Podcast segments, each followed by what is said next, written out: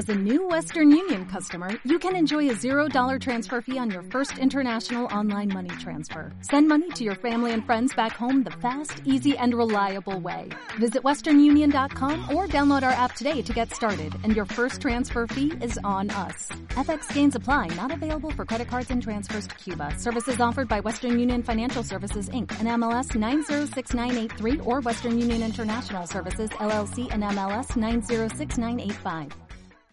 Vamos a leer el versículo 10, 11, 12 y 13. Hasta ahí vamos a llegar hoy. Hoy vamos a Efesios 6.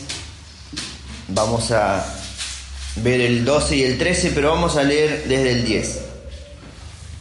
Dice, por último, fortalezcanse con el gran poder del Señor. Es lo que habíamos visto acerca de fortalecernos.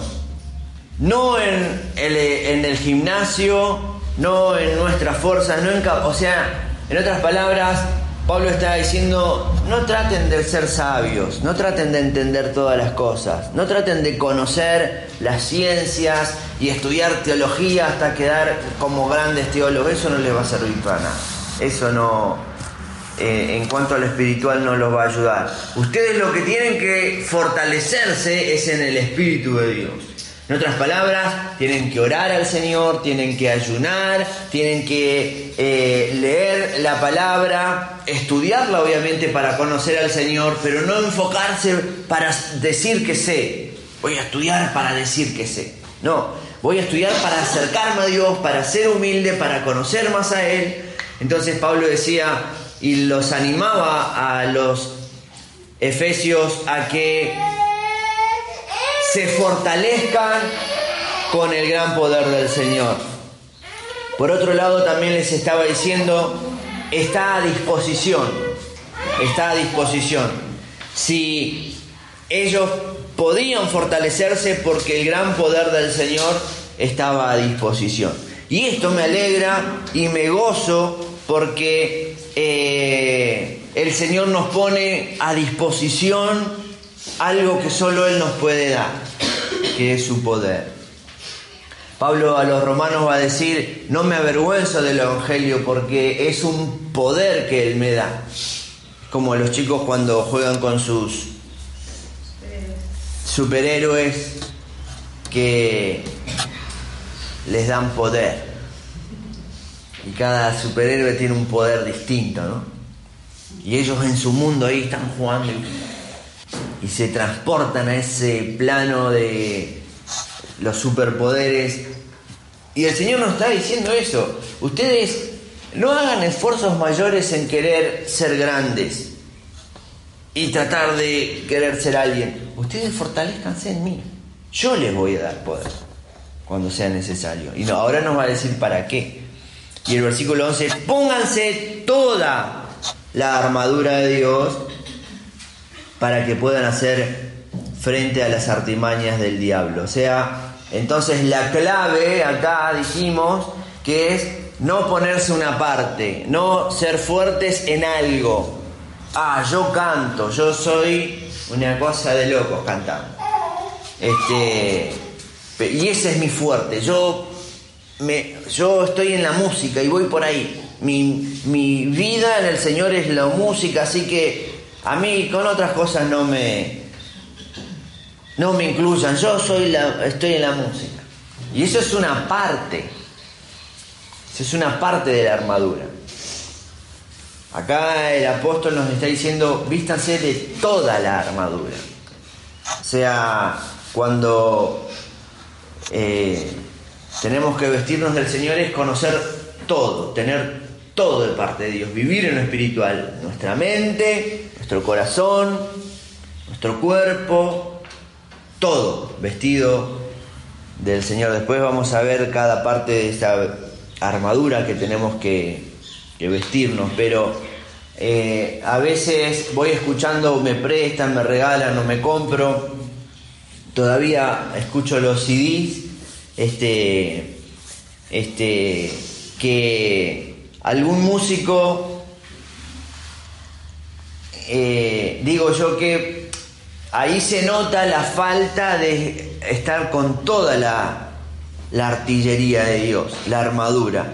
Y evidentemente son buenos músicos, tienen una composición, me imagino yo, y porque venden mucho, eh, y canciones con sus voces muy lindas, pero las letras, ah, faltó revisar las letras. O sea, son fuertes en la música, pero la parte de la letra le faltó. O sea, la parte teológica, digamos, la parte de Biblia.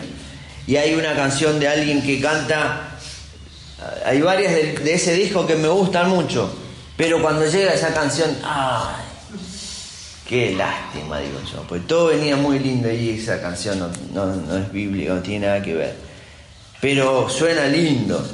Y, por eso el Señor acá nos está diciendo, y también a los músicos, ármense, no, se fortalezcan solo en la música, fortalezcanse en la palabra para que cuando tengan que componer, vos que componés, eh, a la hora de, escribir, no solo buscar palabras que rimen o que sean agradables y que peguen, sino que buscar palabras que sean bíblicas primero y que edifiquen y glorifiquen al Señor. Entonces, por ese, en ese sentido, tenemos que estar vestidos de toda la armadura. Y el versículo 12 y 13 dice, porque nuestra lucha no es contra seres humanos, sino contra poderes, contra autoridades, contra potestades que dominan este mundo de tinieblas, contra fuerzas espirituales malignas en las regiones celestes. Por lo tanto, pónganse toda la armadura de Dios de vuelta para que cuando llegue el día malo puedan resistir hasta el fin con firmeza. Que alguien por favor me lea el 12 y 13 en la versión Reina Valera.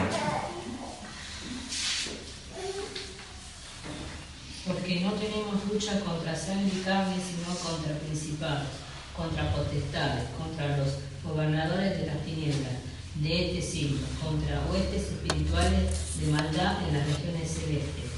Por tanto, tomar la armadura de Dios para que podáis resistir en el día malo mm. y habiendo acabado todo esta O sea, cuando acabe todo, cuando termine, la idea de Pablo es que cuando lleguemos al fin, al final del, de la carrera, de la lucha, estemos firmes.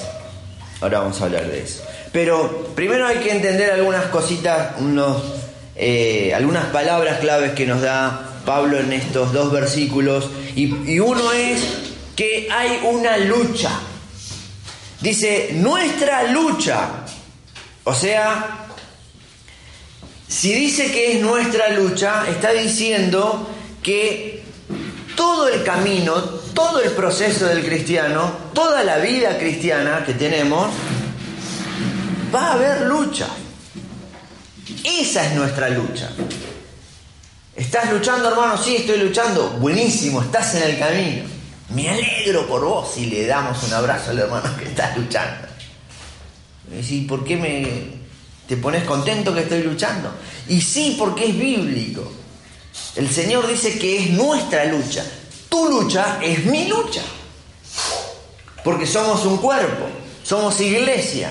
Entonces, a ver, ¿cómo podemos hacer para que esa lucha, estés en esa lucha, te mantengas firmes? No ganes la lucha. Porque acá Pablo dice, no para que ganemos, sino para que nos mantengamos firme. ¿Por qué no nos alienta y no nos anima a ganar y a vencer hoy la mayoría de algunos predicadores o, este, grandes eh, expositores de seminarios y demás, eh, como es de congresos, talleres y eso, animan a la gente a que sean los vencedores, los protagonistas, que ellos pueden hacerlo. Y acá Pablo no nos anima a eso, sino que dice, esa lucha nuestra, tenemos que cuando llegar al final, tenemos que estar firmes, no ganar. ¿Por qué? Porque Cristo ya ganó. Porque ya no hay nada que ganar. Si Él ya ganó por nosotros, porque el vencedor es Él, nosotros no vamos a vencer contra Satanás. Si Satanás ya está destruido, ya está vencido en la cruz del Calvario, entonces nosotros lo que tenemos que hacer es esa lucha que vamos a tener, que es sobrehumana, o sea, nos supera en cuanto a las fuerzas naturales, en otras palabras, está diciendo, ustedes no intenten hacer nada. Porque es una lucha que ustedes no van a poder hacer nada. Pero si se visten con el poder de Dios, van a mantenerse firmes. Porque Cristo ya venció y nadie nos puede derribar. No podemos caer, no podemos... Eh, sí podemos debilitarnos, tropezarnos, pero no nos vamos a caer de la fe, porque ya estamos advertidos de parte de Pablo en, en Cristo de que la batalla ya está ganada. Dice que el Señor en la cruz del Calvario venció a quién? A la muerte, a Satanás, la venció. Dice que cuando Jesús muere, resucita y se va a dónde? Al infierno, a hacer qué? A calentarse las manos. No, va a hacer un trabajo importantísimo que va a definir el destino de la humanidad. Dice que ahí en el infierno él venció al enemigo porque le trajo la llave, le sacó lo que el enemigo tenía en sus manos y ahora el Señor tiene poder y autoridad sobre todas las cosas. Pero qué lindo es que en esa batalla que está consumada, que está terminada, el Señor la venció y por eso nosotros nos vestimos de Él para ser vencedores. No para vencer, porque ya está vencido. Amén. No sé, un ejemplo de algo que está terminado y quiero hacerlo de nuevo. Por ejemplo, bueno, ¿qué vamos a comer hoy? Eh, ¿Qué vamos a comer hoy, Nancy? ¿Ya sabes? No. ¿No? ¿Amalia? Oh, vamos todos para allá, me parece. Bueno, vamos a comer un asadito. Dice, bueno, Héctor llega ahí con la, con la tabla y pone en la mesa ya la, el asado caliente, humeante, sabroso, que y, y ya está el asado, ya está hecho. Y de repente se levanta este David y dice, ¿sabes qué? Yo me voy a hacer mi asado. Yo me voy a hacer mi asado, voy a ir a la... Espérenme acá, voy a la carnicería y voy a comprar mi, mi corte preferido. ¿Hay fuego todavía, pa? Sí hay. Bueno, yo me hago mi asado. No tiene sentido. ¿No? No tiene sentido. Porque el asado ya está hecho. Hay que servirse, disfrutarlo, comer, saborearlo y ya me sale agua de la boca. Este. Porque ya está hecho. Ya el esfuerzo se hizo. El sacrificio se hizo. Uno porque ya se mató la vaquita. Y otro por el estar ahí en la parrilla, en el carbón, hacer el fuego, ensuciarse y todo eso. Ya está. Ahora hay que disfrutar. Disfrutarlo y qué? Agradecer al asador. Ser agradecido. Porque nos preparó la, la, la comida. Bueno, el Señor ya hizo ese trabajo. Ya venció, ya hizo el sacrificio, ya luchó por nosotros y ahora no, nosotros en este tiempo de la gracia tenemos que disfrutar, ser libres en el Señor. No salir a buscar a Satanás para a ver si lo, lo encuentro en la esquina y, y lo venzo. Quiero pelear con Satanás, ¿dónde está? Nuestra lucha no es con seres humanos, sino contra poderes, contra autoridades Vamos a leer que alguien busque por favor Lucas 4.6 y otro busca Primera Juan 5.9. Lucas 4.6 y Primera Juan 5.19. Satanás le dijo a Jesús, a ti te voy a dar la autoridad que a mí me ha sido entregada. A Dios. Dios le había dado esa autoridad y ahora Él le está diciendo, si vos me obedeces y, haces lo que yo te digo, yo te doy toda la autoridad. En otras palabras, lo que entendemos acá es que Jesús, eh, Dios con la Trinidad, les ha le ha otorgado la autoridad a Lucifer cuando estaba en el cielo, pero cuando cayó del cielo por desobediencia, bajó y esa autoridad no le fue quitada. Solo que esa autoridad ahora Satanás la usa para un despropósito, para hacer desvirtuar las cosas creadas por Dios, desde el orden divino, digamos.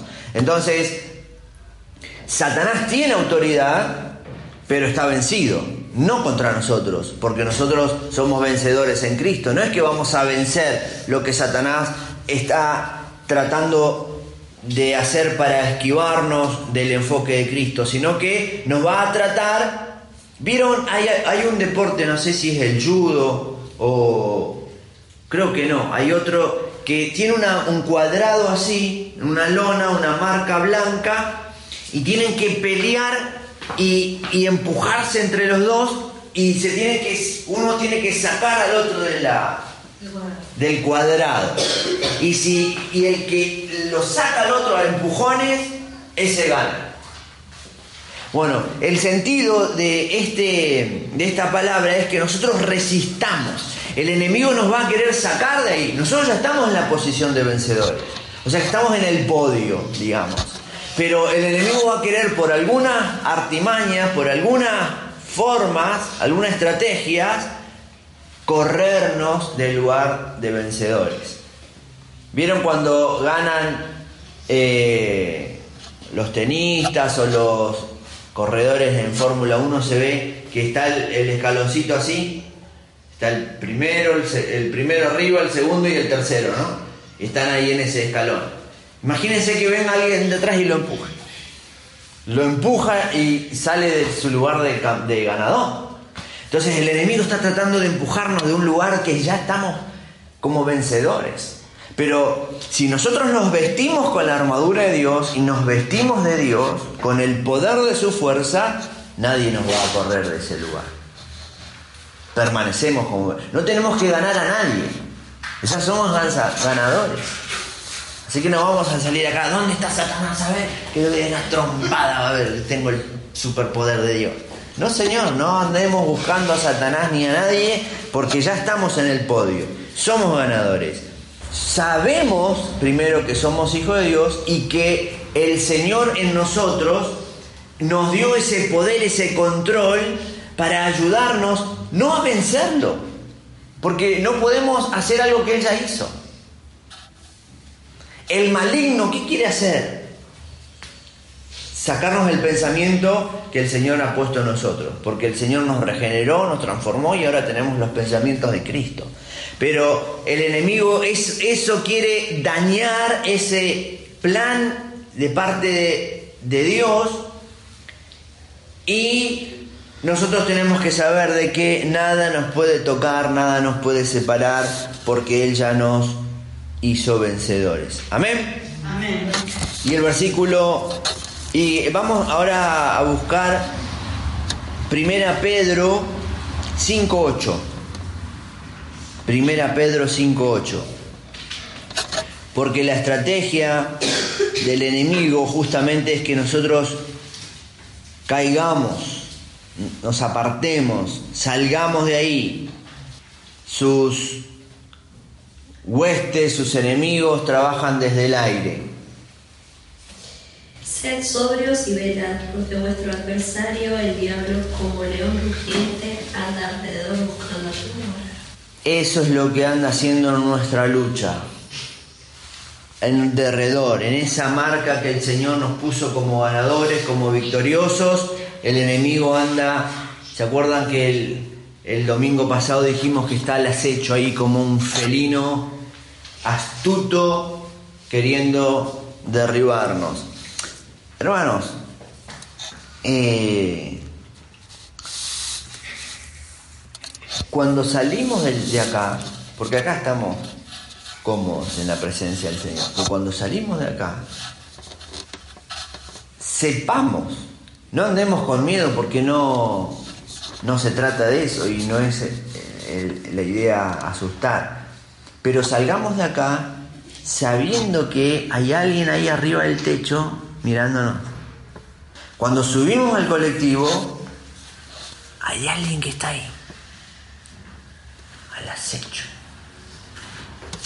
esperando el momento que nos aflojamos, nos quiere sacar de ese cuadrado que estamos. Cuadrado, por así decirlo, porque somos libres, pero en, en la fe de Cristo. Y el enemigo va a querer, está para eso. Está en eso. A pesar de que él sabe de que ya está condenado y dice que los demonios creen en Jesús y tiemblan. O sea que los que tienen miedo son, son ellos, no nosotros. Hay cristianos que tienen miedo a Satanás. No hables de Satanás. Ellos nos tienen miedo a nosotros, porque estamos vestidos con el poder de Dios. Amén. Amén. Pero siguen al acecho. Entonces, estamos advertidos. Esta palabra más que nada es para advertirnos de que tenga, tenemos que vestirnos de una armadura que viene del cielo. Y algo interesante del versículo 13. Por tanto, pónganse toda la armadura de Dios para que cuando llegue el día malo puedan resistir hasta el fin con firmeza para que puedan resistir. ¿Cuál es el día malo? El día malo es ahora. Cada vez que se acerca en este último tiempo la venida del Señor, dice que Satanás va a salir con más eh, hazañas, con más ímpetu, con más empuje, porque ya sabe que se le está agotando sus posibilidades de traer más gente, porque el enemigo no tiene nada contra ustedes, ni contra mí. Es contra Cristo que está en mí. Está enojado con Cristo porque lo echó de aquel lugar. Él quería ser como Cristo. Y Cristo le hizo así. Y Satanás cayó, entonces quedó enojado. Y ahora, como sabe que Cristo está en nosotros, nos quiere sacar de, de ahí, del lugar que Cristo nos puso. Por otro lado, estamos contentos porque el Señor ya nos hizo vencedores. Ya no hay nada que vencer, no hay nada que luchar, no hay nada, no hay que salir a buscar a Satanás para, para pelearlo. Eh, seguramente van a ver algunos de nuestros hermanos de iglesias amigas que andan buscando a Satanás para pelearle. No vamos a andar diciendo, no hagas eso, porque eso lo va a decir el Señor. Eso, eso va a decirle la palabra, porque si no es entrar en, ¿no? Sí, y no estamos para discutir, sino que estamos para eh, disfrutar del Señor en nuestras vidas. Entonces, hasta que el Señor les traiga luz en la palabra, ellos van a decir, ¿qué estoy haciendo? Este, pero eh, si ya eh, no, no puedo hacer algo que el Señor ya hizo. Si el Señor dijo, terminado está, consumado es, yo le voy a decir, no, Señor, para, para, para, para. Vamos con las cuentas claras, te olvidaste de algo. Déjame que yo me encargue de Satanás. Yo lo voy a echar, lo voy a atar, lo voy a desatar, lo voy a hacer una zancadilla. No sé. El cristiano quiere hacer tantas cosas con Satanás. Y el Señor dice, ya está consumado. Es más, no es que lo consumó eh, ayer, jueves o, el feriado lo consumó hace dos mil años acá. ¿Qué vamos a andar buscando algo para hacer con Satanás? Ya está vencido. Pero sí tiene autoridad, dice todavía. Eh, vamos a leer Colosenses 2.15. los exhibió públicamente triunfando en la cruz. O sea que en la cruz del Calvario el Señor triunfó, venció, ya está, ganó. Hoy pasó dos mil años que el Señor ganó. Hoy el cristiano dice, ¿dónde está Satanás que quiero? A ver, ¿cómo te llamas? ¿Cuántos son ustedes? Porque hay algunos exorcistas que hablan con el endemoniado y les pregunta todo eso. Porque hay que, a esto hay que sacar de acá. Vamos a ganarlo. El Señor ya lo hizo. Es un tema serio también este en cuanto a, a lo que se está haciendo por ahí. Y lo digo con, con, pena, no con un sentido de superioridad ni de burla, porque hay, hay, lamentablemente hay muchos cristianos que están en eso, eh, desafiando a Satanás. Y, ya está, hermano, ya está, ya terminó el, la lucha, ya terminó la lucha. Y es interesante porque Pablo dice que cuando venga el día malo, o sea, el día de Satanás, porque Satanás tiene autoridad hoy para sus eh, artimañas, dice que nosotros estemos vestidos para resistir, no para luchar. O sea, cuando ustedes están luchando, no están luchando con Satanás, porque Satanás ya está vencido. Ustedes están luchando para resistir, para soportar, para aguantar. A veces hay películas que vienen todos los soldados en posición de escudo y se ponen todos así y todos ponen el escudo acá y, se arman un redondo así todos los escudos y el enemigo allá tiran flecha y, y lanza y, y todos con el escudo ahí. ¿Vieron alguna, no? Que ponen todos los escudos. ¿Qué están haciendo ahí? Resistiendo. Resistiendo. Para que se gasten todas las flechas. Cuando gastan toda la flecha, ¡vamos! Y se abre y se van y hacen un zafarrancho, pues ya está desarmado. Es una estrategia. Y acá el Señor nos está dando una estrategia. ¿Cuál es la estrategia del Señor? Porque ella venció la estrategia es que pasemos esa lucha como tal cual empezamos la lucha, como vencedores. Resistan las acechanzas del diablo para que puedan terminar la batalla en la misma posición que entraron, como vencedores. Qué lindo para dar un zapucay bien fuerte, Un gloria a Dios porque la idea es mantenernos firmes resistir, no pelear, resistir, hermano, usted no está peleando con el diablo, ni con Satanás, ni con el enemigo, ni con los demonios. Nosotros estamos peleando para resistir nuestra posición de ganadores, de vencedores. Esa es la posición que el Señor nos dio y ahí no nos va a sacar nadie. Yo no me voy a mover de ahí. ¿Quién quiere salir de la posición de ganador? No.